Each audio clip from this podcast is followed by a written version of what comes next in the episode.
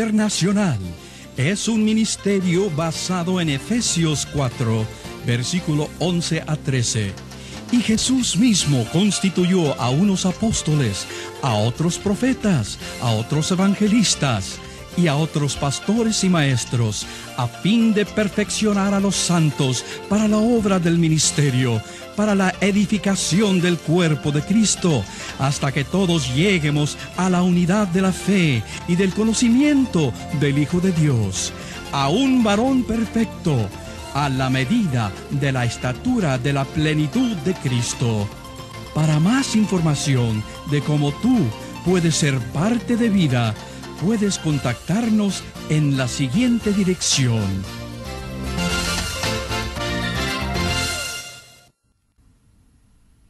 Gloria a Dios, toda la honra y la gloria sea para Él. Le damos gracias por todas las bendiciones que nos da y por esta oportunidad, ¿verdad?, que tenemos de recibir de su palabra y de ponerla por obra en nuestras vidas. Dios les bendiga de una manera muy especial y vamos a abrir nuestro corazón para continuar recibiendo de la palabra de nuestro Dios. Estamos viendo eh, este tema de preparándose para servir y estamos viendo el corazón del siervo. Estamos viendo ciertas características y esta, en este momento vamos a estar viendo al siervo como a la fidelidad, como fiel a Dios. ¿verdad? El siervo y la fidelidad. Es importante que ah, seamos nosotros fieles en todas las áreas que podamos. Y vamos a tomar como ejemplo a, David, ¿verdad? Hemos visto a Nehemías como ejemplo de un hombre de la oración. Hemos visto a Elías como ejemplo de la esta característica de obediencia.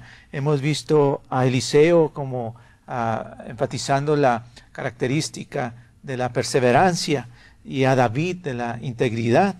Y ahora vamos a, ver a, David una vez más aquí, de, eh, enfatizando esta característica de fidelidad. Mencioné la integridad, ese ah, ejemplo que vimos Daniel, ¿verdad? Y ahora vamos a estar viendo a David como ejemplo de la fidelidad.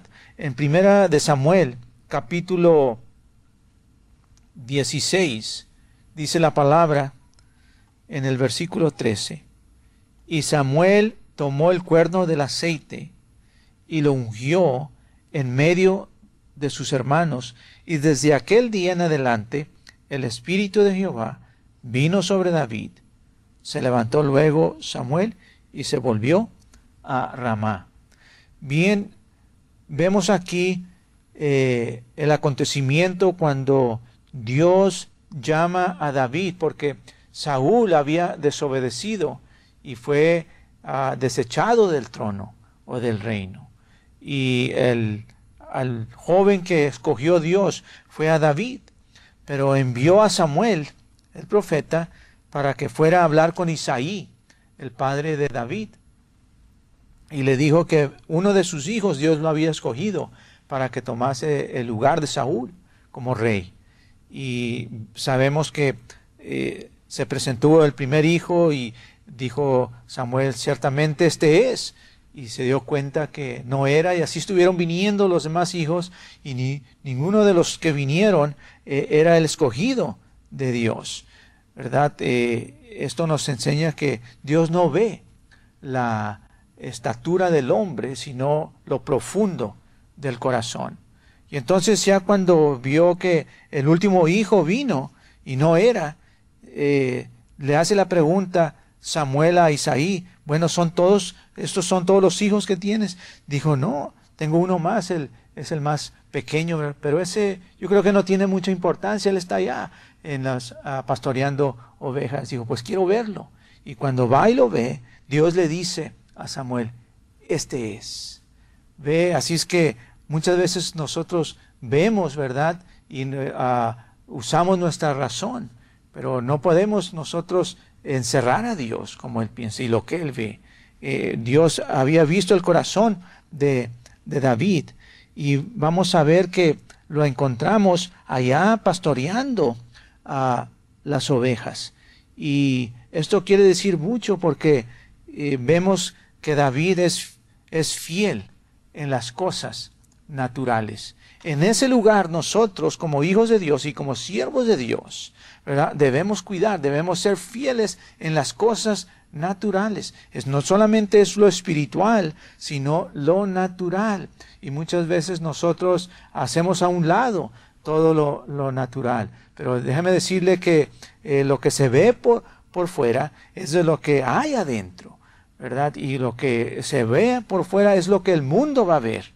Y si nosotros queremos ser buenos testigos de Dios, testigos del Señor Jesús aquí en la tierra, eh, necesitamos entonces manifestar eso que hay en nuestro corazón, manifestarlo hacia, o por fuera más bien. Eh, dice, y Samuel tomó el cuerno del aceite y lo ungió en medio de sus hermanos. Desde aquel día en adelante el Espíritu de Jehová vino sobre David.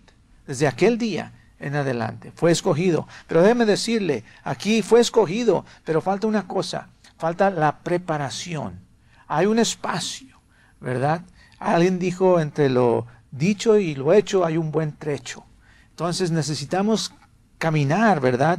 Necesitamos ir, tomar esa jornada donde vamos a tener la oportunidad de crecer. Entonces, si es verdad, Dios escogió a David como rey, pero no fue rey hasta después de muchos años. ¿Y qué pasó durante este tiempo? Pues entonces Dios empezó a formar a David y pasando por pruebas, probando su corazón, ¿verdad? Y lo mismo hace con nosotros. Nos llama y después de que nos llama, entonces empieza ese proceso de crecimiento.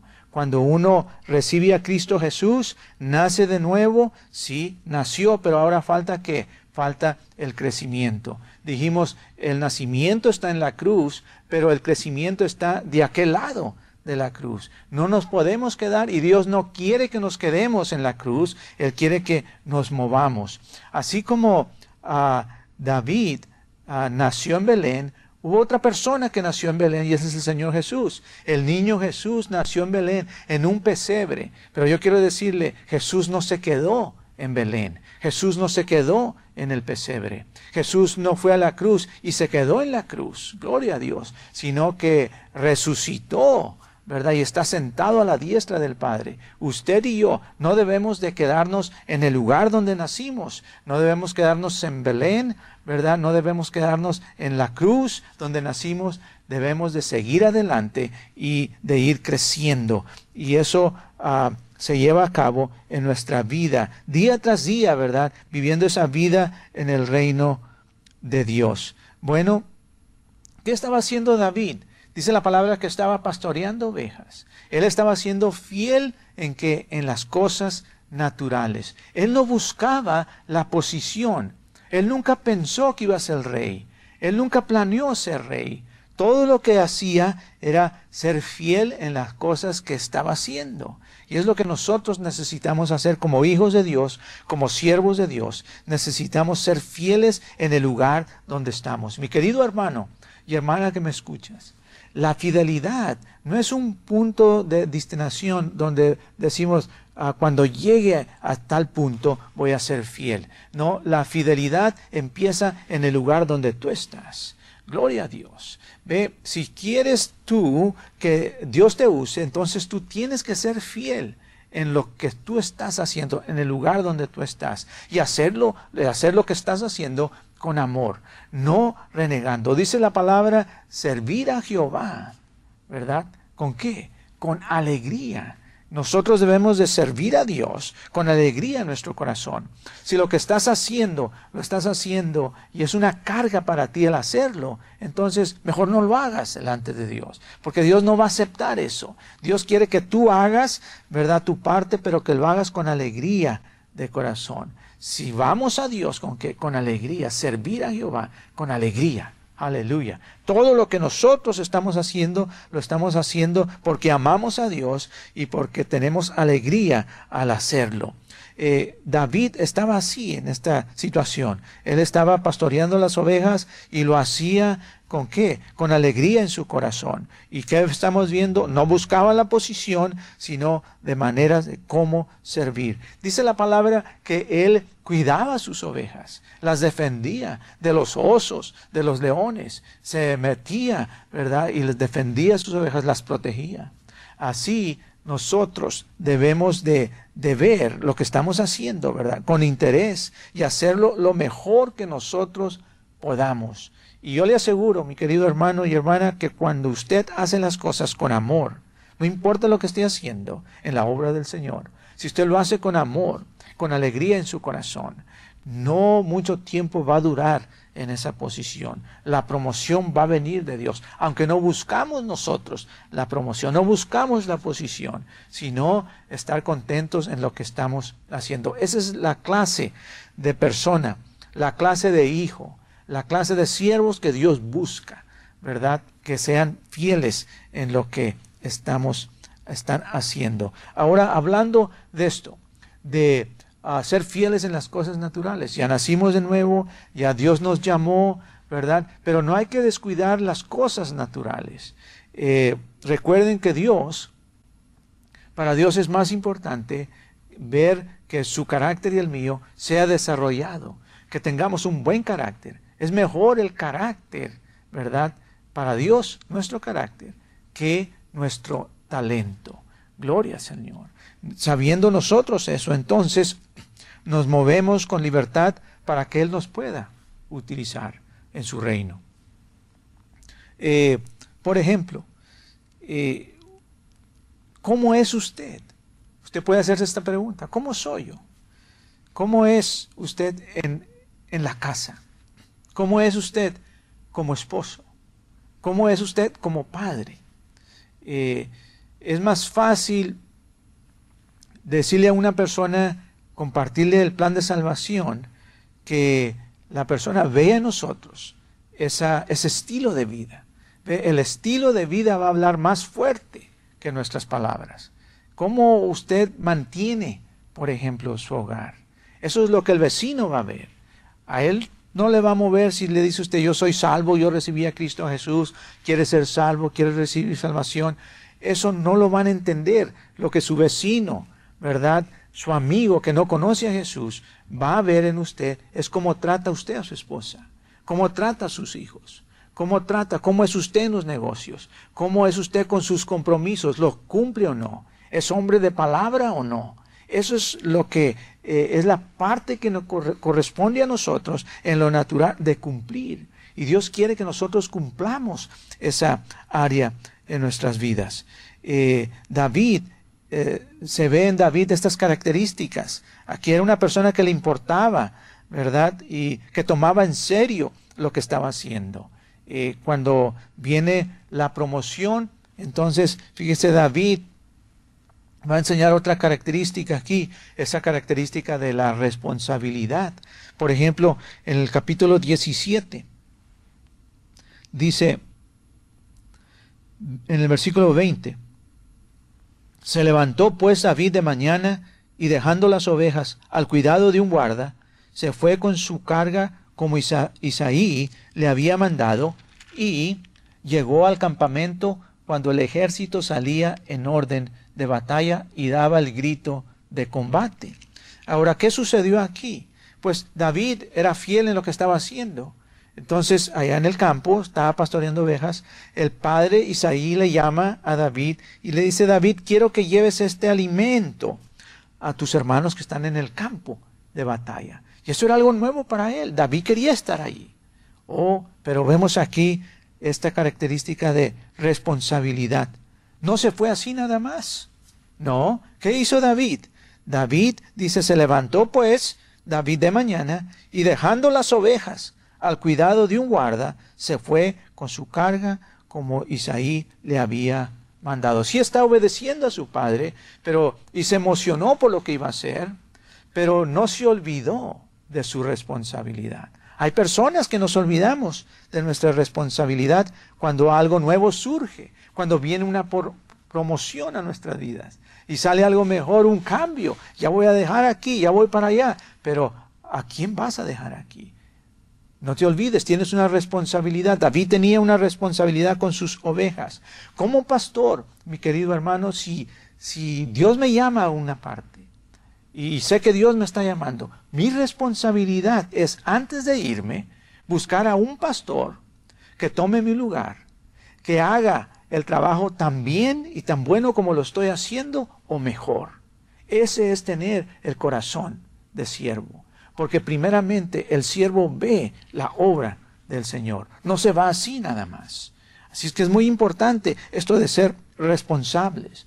Hay personas, ¿verdad?, que tienen una responsabilidad y por X razón se sienten mal y dejan todo y ya no avisan. No, así como recibió usted la responsabilidad con la autoridad, usted tiene que entregar, tiene que enfrentar eso diga, pues no estoy de acuerdo con esto, o eh, voy a salir o voy a dejar esto, pero se lo entrego aquí, por esta y esta razón. Así es como se debe llevar a cabo. No solamente se vaya así. David no se fue y dejó lo que, lo que tenía, no dejó su responsabilidad, sino que buscó a alguien que se quedara encargado. Dice, y eh, dejando las ovejas al cuidado de un guarda se fue con su carga como Isaí le había mandado y ah, llegó al campamento cuando el ejército salía en orden de batalla y daba grito de combate. Entonces vamos viendo que Dios lo, lo va dirigiendo. Eh, Dios lo llamó, sí, pero ahora ¿qué está haciendo Dios? Lo está preparando. ¿Para qué? Nació David en qué lugar? En Belén, sí, pero no se quedó en Belén. Entonces hay que seguir esta jornada. ¿Para dónde lo lleva Dios? Dios lo lleva como rey para que tomara el trono. ¿Y el trono dónde está? El trono está en Sión. Eh, en Sión, ahí está el trono. Pero entre Belén y Sión hay un espacio. Y ese espacio Dios lo va a utilizar para que David pueda crecer. Vemos entonces que David se va moviendo, ¿cómo lo va a mover Dios? Y recuerde, David no está buscando la posición, no está buscando eh, ser rey, sino que él solamente está siendo, es obediente, es responsable, eh, responde a qué? A la autoridad del Padre. Cuando el Padre le habló a David y le dijo, David, quiero que lleves esto a tus hermanos. David no dijo, eh, déjame orar a ver si, si es la voluntad de Dios. No, él no tuvo que orar porque él estaba bajo la autoridad de su padre y él obedeció, pero al obedecer no se olvidó de la responsabilidad que tenía. Ahora Dios está honrando todo esto, Él está viendo, está observando y está preparando a su siervo David para que tome el trono en Sión. Y nos damos cuenta que de aquí eh, el siguiente paso, cuando él va al campo de batalla a dejarle el alimento a sus hermanos, es cuando oye de Goliat. Y ya sabemos que eh, se enfrenta con el, con el gigante Goliat y lo derrota. Y entonces de este momento en adelante eh, viene la promoción. Ve, derrotó al gigante y entonces el pueblo de Israel empezó a ver a David como un héroe. Y esto nos enseña que la promoción no viene del hombre, una vez más, viene de Dios. Y a su debido tiempo, Dios lo va dirigiendo, ¿verdad? Ahora Él se hace famoso. E, él es el héroe. Y, como héroe, eh, con esta fama viene también la oposición. Cuando hacemos algo en el reino de Dios, ¿verdad? Por la obra de Dios. Entonces, espere siempre, la mayoría del tiempo viene la oposición, pero nosotros necesitamos estar confiando en Dios. Y ya de aquí en adelante, entonces Saúl se pone celoso. Y recuerde, Saúl es el rey, pero ya ha sido destronado, ya ha sido desechado, le ha sido quitado el reino eh, y el trono. Y, pero David de todas maneras respeta a Saúl y él empieza a huir porque Saúl quiere quitarle la vida, porque cree que le va a quitar la posición. David tiene la seguridad que Saúl no tiene. Ve, cuando uno se está moviendo ah, y tiene a la posición que Dios le ha dado y sabe que Dios le dio esa posición, no tiene temor en su corazón de perderla, porque sabe que Dios se la dio y no, eh, no hay hombre que se la pueda quitar. Pero Saúl no estaba bien con Dios y él tenía temor de que David iba a quitarle esa posición. Empieza a, seguirle para matarlo y David empieza a huir. Y entonces vemos que eh, en el capítulo 22 David ahora lo vemos en otro lugar. Recuerden, Dios lo está llevando de un lugar a otro lugar, de Belén. Lo llevó al campo de batalla, del campo de batalla, se enfrenta con el gigante, derrota al gigante, viene la fama, viene la oposición, lo va siguiendo Saúl y ahora se esconde en la cueva de Adulam. Capítulo 22 dice, versículo 1, yéndose luego David de allí, huyó a la cueva de Adulam, y cuando sus hermanos y toda la casa de su padre lo supieron, vinieron allí a él, y, se juntaron con él todos los afligidos, y todo el que estaba endeudado, y todos los que se hallaban en amargura de espíritu, y fue hecho jefe de ellos, y tuvo consigo como cuatrocientos hombres. Dígame si Dios, nuestro Dios, no es un Dios sabio. ¿Qué está haciendo? Lo llevó. ¿Dónde estaba David? En Belén. ¿Y qué estaba haciendo? Pastoreando ovejas. Ahora está en una cueva. ¿Y qué está haciendo David? Pastoreando ovejas. Ahora aquí veo yo una iglesia de 400 miembros en la cueva de Adulam. ¿Y de qué se compone la iglesia? Bueno, vamos a ver. Dice, y se juntaron con él todos los afligidos y todo el que estaba endeudado y todos los que se hallaban en amargura de espíritu, y fue hecho jefe de ellos, y tuvo consigo como cuatrocientos hombres. Yo veo a un pastor, gloria a Dios, Dios sabe lo que él hace, ¿verdad? ¿Qué estaba haciendo David antes? Pastoreando ovejas. ¿Y qué está haciendo ahora? Está pastoreando ovejas. Gloria al Señor. Los pescadores, ¿qué estaban haciendo? Andaban en la pesca. ¿Y qué les dijo Jesús? Desde hoy en adelante serán, los haré pescadores de hombres. Aleluya. Entonces yo creo que lo que estamos haciendo muchas veces en lo en lo natural, aún antes de que nosotros recibamos a Cristo Jesús en nuestro corazón. Dios ya tiene un plan para nosotros. Dios nos ve y ve las características, ve nuestro corazón y nos dice, yo necesito a esta persona en mi reino. Y nos llama. Y de, nosotros depende si vamos a responder o no. Ya David, Dios ya lo había escogido. Y aquí sigue ahora Dios trabajando con David. ¿Qué está haciendo Dios? Está probando a quién? Al pueblo sí, pero está probando a David también. ¿Por qué? Nos vamos a dar cuenta que toda esta gente que viene a David viene con el propósito de recibir algo de David. Los que seguían a Jesús, ¿por qué lo seguían? Jesús mismo lo sabía. Vienen por el pan. Pero Jesús no se sintió mal. Él les siguió ministrando, él les ministró. Y David tiene que hacer lo mismo. Ahora, vimos a David fiel en lo natural, ¿verdad? Allá en el campo. Aquí en Adulam, en la cueva, es David fiel en el tiempo, ¿verdad? Fiel en suplir las necesidades de otros, aun cuando uno tiene necesidad. Muy importante esto. David aquí tenía su necesidad. Él estaba protegiendo su vida de Saúl. Pero ahora aquí está en la cueva y se junta toda esta gente con él. Fíjese que según como uno vaya obedeciendo a Dios, la unción de Dios se va manifestando en la vida de su siervo. Y es la unción la que trae a la gente. ¿Y a quién trajo a la cueva esta unción? A toda esta gente que tiene necesidad. Por eso la iglesia local es la, el lugar donde el pueblo va para que, para que sus necesidades sean suplidas. Y nosotros como hijos de Dios, como siervos de Dios, como ministros, no debemos, ¿verdad?, de sentirnos mal.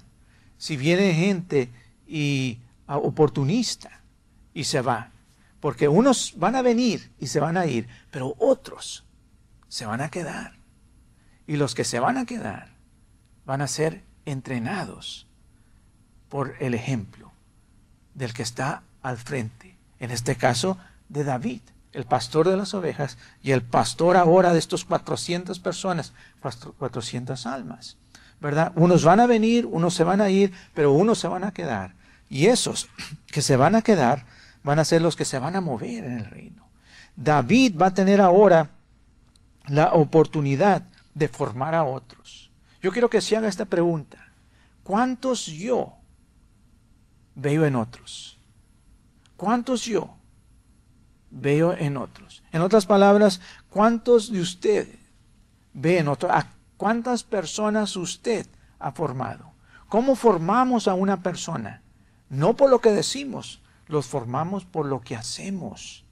No es lo que yo digo, mi querido hermano, es lo que yo hago. No es lo que yo digo como padre, es lo que yo hago como padre. No es lo que yo digo como pastor, es lo que yo hago como pastor, que el pueblo va a hacer. El pueblo se va a mover como el pastor se mueve. Eh, eh, los hijos se van a mover como los padres se mueven, porque nosotros somos el ejemplo. Nosotros somos el marcapasos. Por eso, esta gente que viene aquí, este, junta con David, viene con qué? Con el propósito de recibir algo. Pero esta gente va a ser cambiada en el futuro.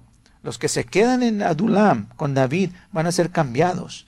Y es así es. Los que se quedan en la iglesia local, ¿verdad? Van a ser cambiados por medio del ejemplo del pastor. Y por eso es muy importante que la persona, el siervo de Dios, sea un siervo fiel a Dios, fiel a la obra, fiel al ministerio, que no va a, dejar su responsabilidad por cualquier cosa, a no ser que Dios le llame. Pero siempre, cuando Dios se mueve de esa manera, la responsabilidad del siervo de Dios es de buscar a alguien que se quede en su lugar, que haga su trabajo como lo está haciendo o mejor aún. Bien, entonces estos que están aquí con, ah, con David, ¿quiénes fueron? Oh, fueron los afligidos y todo el que estaba endeudado y todos los que se hallaban en amargura del espíritu. Eh, toda esta gente que tiene necesidad. La iglesia local no puede cerrarle las puertas a nadie. Hay personas que dicen, pero ¿cómo permiten que esta mujer prostituta venga o este alcohólico venga? Eh, eh, querido hermano, es la iglesia, ¿verdad? La que debe suplir esa necesidad espiritual, social, económica, hasta cierto punto, ¿verdad? Y, nosotros necesitamos ver esa responsabilidad que tenemos y este, no sentirnos mal en nuestro espíritu, en nuestro corazón, no guardar resentimiento. Naturalmente que necesitamos ser sabios. Entonces, si alguien va a venir a mí, alguien viene y eh, eh, una persona oportunista me pide algo que le va a dañar, si alguien me pide eh, dinero, una ofrenda, y yo sé que va a utilizarlo para comprar alcohol, este, bebidas alcohólicas, entonces yo voy a decir, no te lo voy a dar. Pero si yo puedo discernir eso, entonces yo voy a decir, no se puede. Tiene que tener uno ese equilibrio y ser sabio, ¿verdad? Para dar ese tipo de respuestas. Eh, necesitamos nosotros ah, depender del Espíritu Santo para darnos cuenta y con sabiduría frenar eso.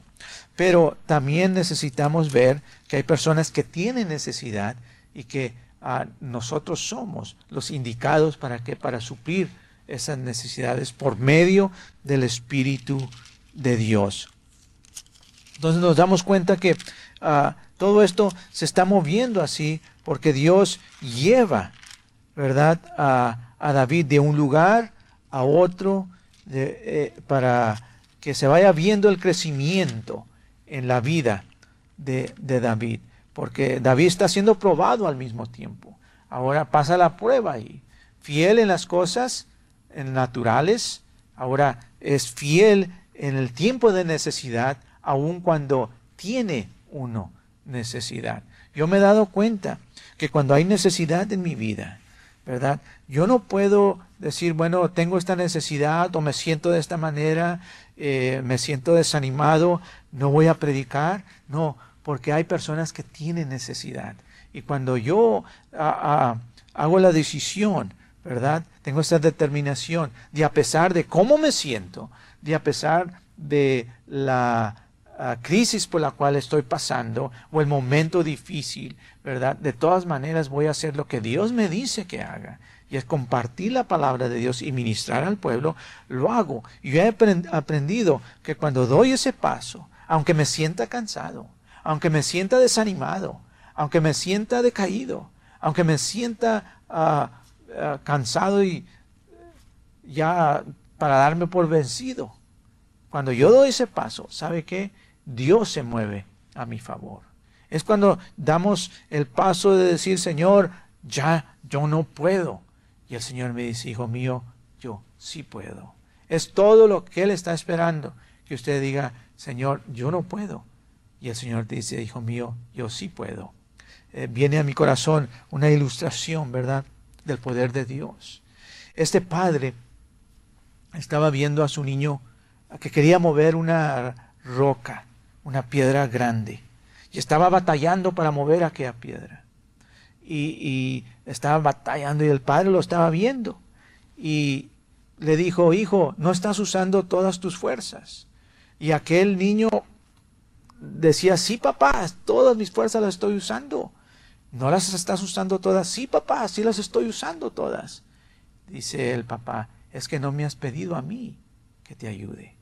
Y así nos sucede a nosotros utilizamos todas nuestras fuerzas y es todo lo que tenemos, pero nos faltan las fuerzas de Dios y no las tenemos porque no se las hemos pedido.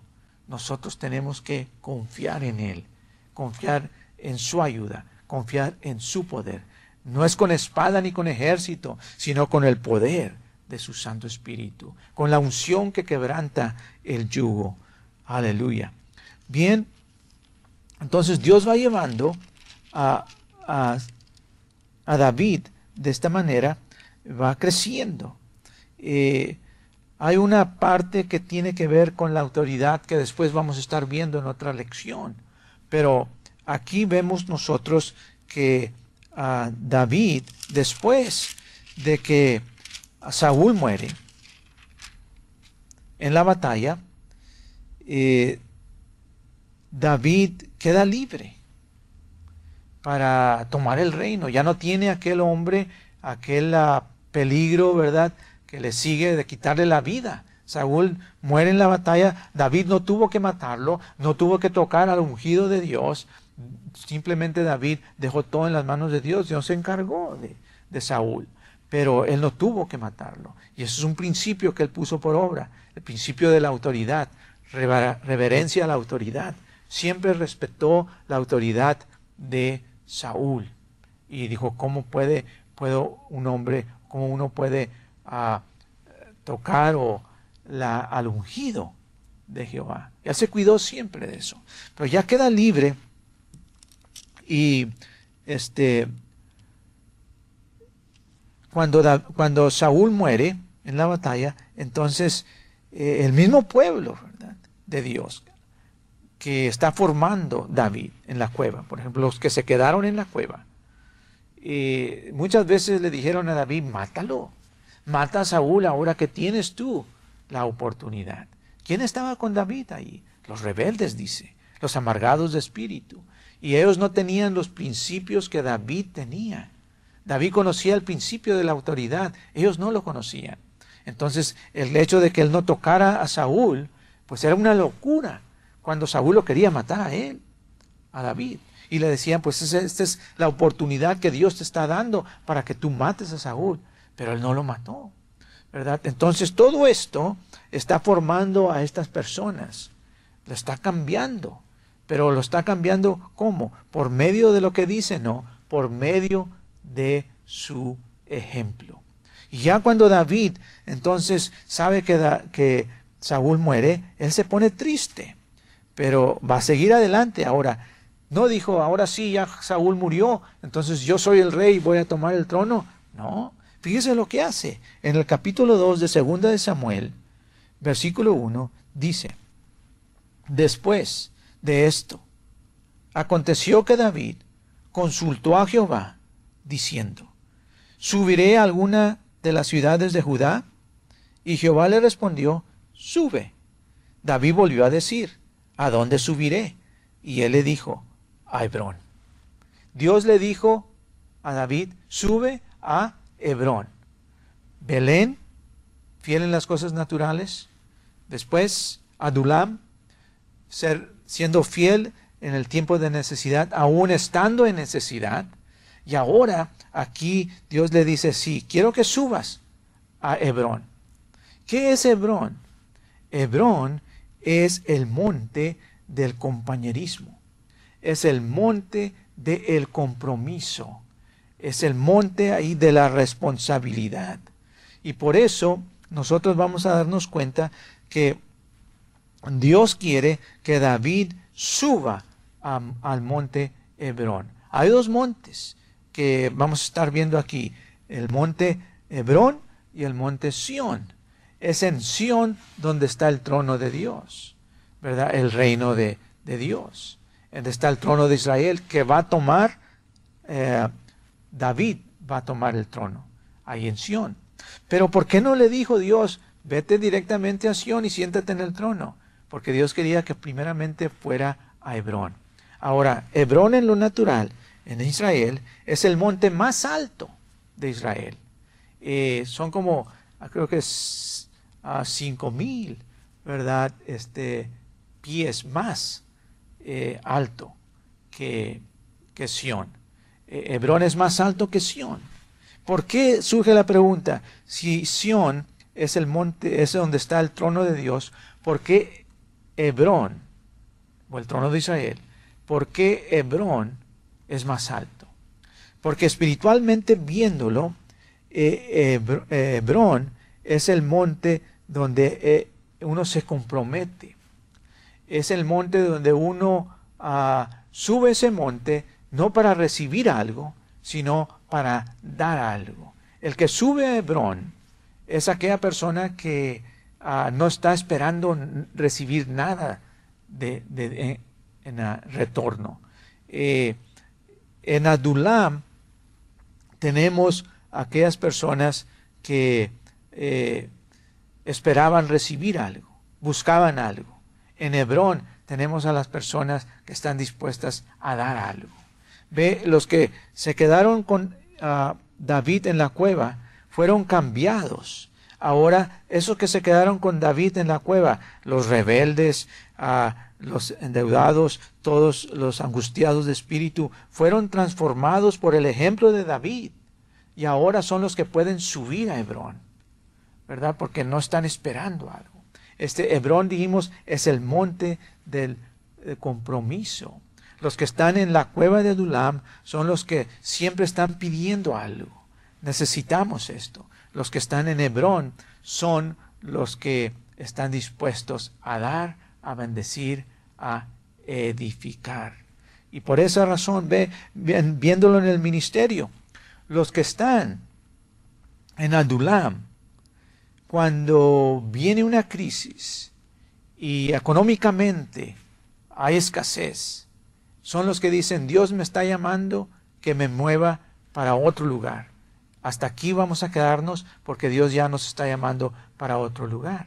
Los que están en Hebrón, los de Hebrón, dicen, aquí estamos, estamos pasando por una crisis, pero Dios nos tiene aquí y aquí nos vamos a quedar. No necesitamos recibir lo que estábamos recibiendo antes, aunque lo necesitamos, pero no nos vamos o no vamos a dejar lo que hemos empezado y dejar de hacer lo que Dios quiere que ah, hagamos. Se quedan, hermanos, se permanecen firmes. Cuando viene la crisis, no se van. Cuando viene la crisis, se quedan. Gloria a Dios.